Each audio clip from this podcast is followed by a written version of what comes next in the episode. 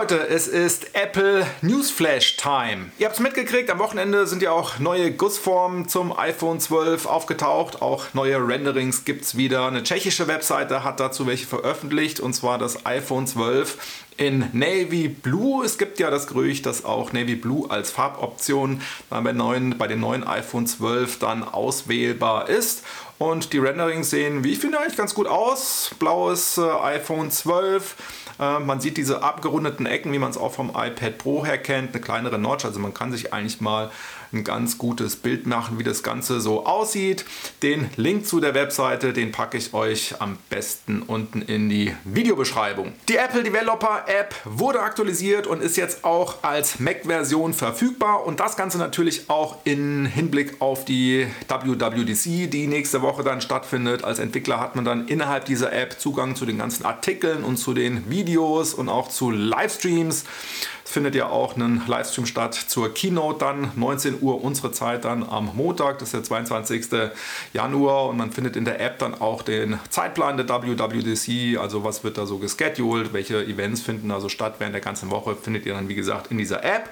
Das Ganze wurde auf der Basis der Catalyst-Technologie äh, entwickelt, die neue App. Das ist ja quasi so, dass man dann so eine App entwickelt und dann sowohl für macOS als auch für iOS dann rausbringen. Wir kennen das zum Beispiel dann auch von der Notizen-App, glaube ich, ist jetzt ja auch schon eine Catalyst-App.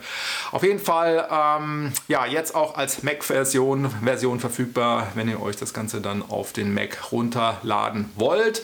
Und dann ist jetzt auch der Link, äh, der YouTube-Link veröffentlicht worden zum Livestream nächste Woche. Das heißt, ihr könnt ihn euch jetzt quasi so als Erinnerung, dann auch direkt in YouTube dann draufklicken und den Stream euch dann einrichten. Ist ja, ich sag mal, relativ neu von YouTube, dass man jetzt wirklich versucht, über alle Plattformen zu gehen.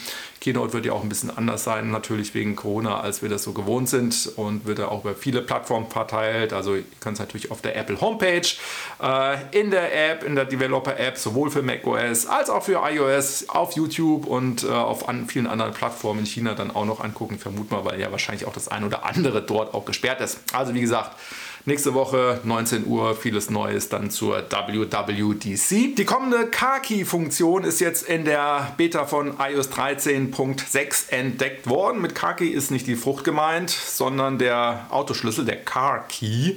Ähm, Gab es ja auch schon einige Berichte zu. Also man entsperrt quasi sein Auto dann mit dem iPhone und das Ganze ist jetzt aufgetaucht in der Datenschutzerklärung der äh, Wallet-App, ne? also da, wo ihr quasi eure ganzen Tickets, Flugtickets und wie auch immer dann speichern könnt oder mit Apple Pay bezahlen könnt. Wie gesagt, das Ganze da in der Wallet-App.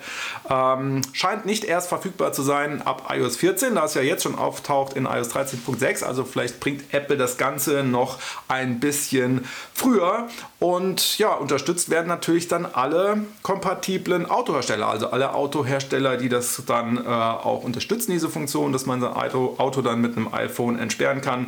Im Endeffekt funktioniert das Ganze so, dass man dann den Schlüssel über den App Store oder auch über einen Code in die Wallet-App dann lädt und dann ja, findet quasi dann zwischen der Wallet-App und dem Auto irgendwo ein Pairing statt. Irgendwelche Tokens zur Authentifizierung werden ausgetauscht und dann kann man quasi sein Auto dann mit dem iPhone öffnen. Ähm, man kann den Schlüssel auch weitergeben an Familienmitglieder, auch an dritte Personen, dann über iMessage. Ziemlich spannendes Feature. Also ihr könnt dann quasi euren Autoschlüssel auch mit mehreren Leuten teilen. Keine EarPods mehr bei den iPhone 12. Dieses Gerücht hatte ja der Ming Chi Ku auch schon mal befeuert, der halt gesagt hat, okay, mit den kommenden iPhone 12 Modellen äh, wird es keine EarPods mehr im Lieferumfang geben. Der Gedanke dahinter ist natürlich zu sagen, hey komm, wir bei Apple wollen gerne mal den Verkauf der AirPods ein bisschen äh, voranbringen. Im Endeffekt ist es so, also ich persönlich würde mir natürlich wünschen, wenn ich mir ein Smartphone hole, dass auch irgendwie kostenlos gleich Kopfhörer dabei sind. Und wenn nicht, oh schade, dann muss ich mir neue kaufen. Ja? Also ganz klarer Gedanke dahinter. Man könnte natürlich auch sagen, über die letzten Jahre haben sich die Leute so viele Smartphones gekauft, die haben wahrscheinlich so viele Kopfhörer rumfliegen. Und wenn die mal was Gutes wollen, dann sollen sie sich doch gleich die AirPods holen, wie auch immer. Äh, sie hatten einen Analyst von der Firma Wedbush, ähm, ist eine Privatinvestmentfirma aus LA, der hat das Ganze nochmal einfach bestätigt. Ja, ob der irgendwo einen Kontakt zu Apple hat, aus LA heraus, wissen wir nicht, aber quasi nochmal eine andere Analystenfirma, die sagt, okay, nee, keine Earpods mehr äh, und aus besagten Gründe, einfach um das ganze Thema AirPods-Verkauf noch ein bisschen zu fördern. Bleiben wir zuletzt noch mal bei den kommenden iPhones. Aktuell ist es ja so, dass die OLEDs, also die OLED-Displays äh, von Samsung im Großteil und von einem ganz kleinen Teil auch von LG geliefert werden. Und Apple hatte sich gedacht, okay, komm, da bringen wir noch mal ein bisschen äh, Konkurrenz in unsere Zuliefererlandschaft rein und äh, nehmen nochmal die chinesische Firma BOE mit dazu. Ähm, das heißt, wir hätten dann drei Lieferanten und dann sollen die sich mal ein bisschen kabbeln, vielleicht auch ein bisschen preislich, was die Qualität betrifft. Und das ist genau der Knackpunkt.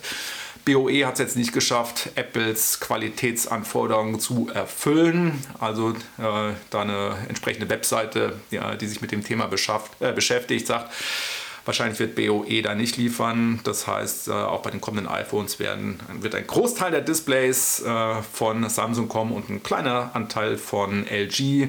Ziel war eigentlich 80% Samsung und die restlichen 20%, wie gesagt, LG und BOE, die sich das teilen. So wird es aber wohl nicht kommen, weil dann irgendwelche Anforderungen nicht erfüllt worden sind. Und das soll es mit diesem Video auch schon wieder gewesen sein. Ich freue mich aufs nächste Mal mit euch. Bis dahin.